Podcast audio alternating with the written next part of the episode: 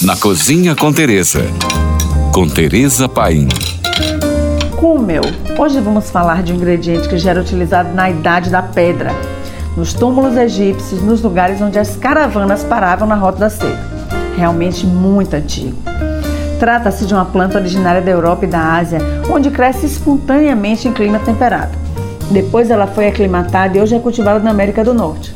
Em português, seu nome é Alcarávia, mas o mundo a conhece com o nome alemão de Kummel.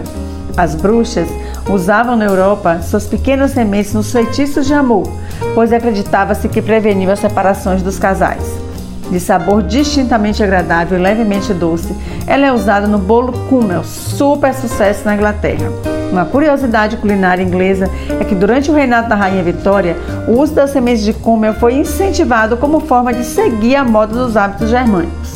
Atualmente, onde o cúmel reina são nas gastronomias austríacas e alemã, quando ele é empregado para aromatizar pães, bolos, biscoitos, sem falar no famosíssimo chucrute, no arroz, nos queijos, principalmente na ricota, massas, pastéis e no preparo de embutidos. Seu aroma quente, doce levemente picante fica melhor quando as sementes são maceradas em um pilãozinho de pedra ou tostadas em fogo baixo usando uma frigideira antiaderente.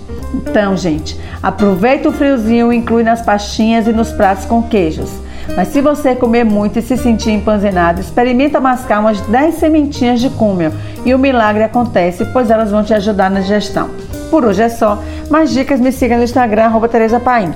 Ou se você tem alguma pergunta, mande para nós. Fique agora com nossa deliciosa programação GFM. Oferecimento na Le Biscuit tem tudo para renovar, organizar sua cozinha e muito mais. Com parcelamento em até 12 vezes sem juros. Aproveite!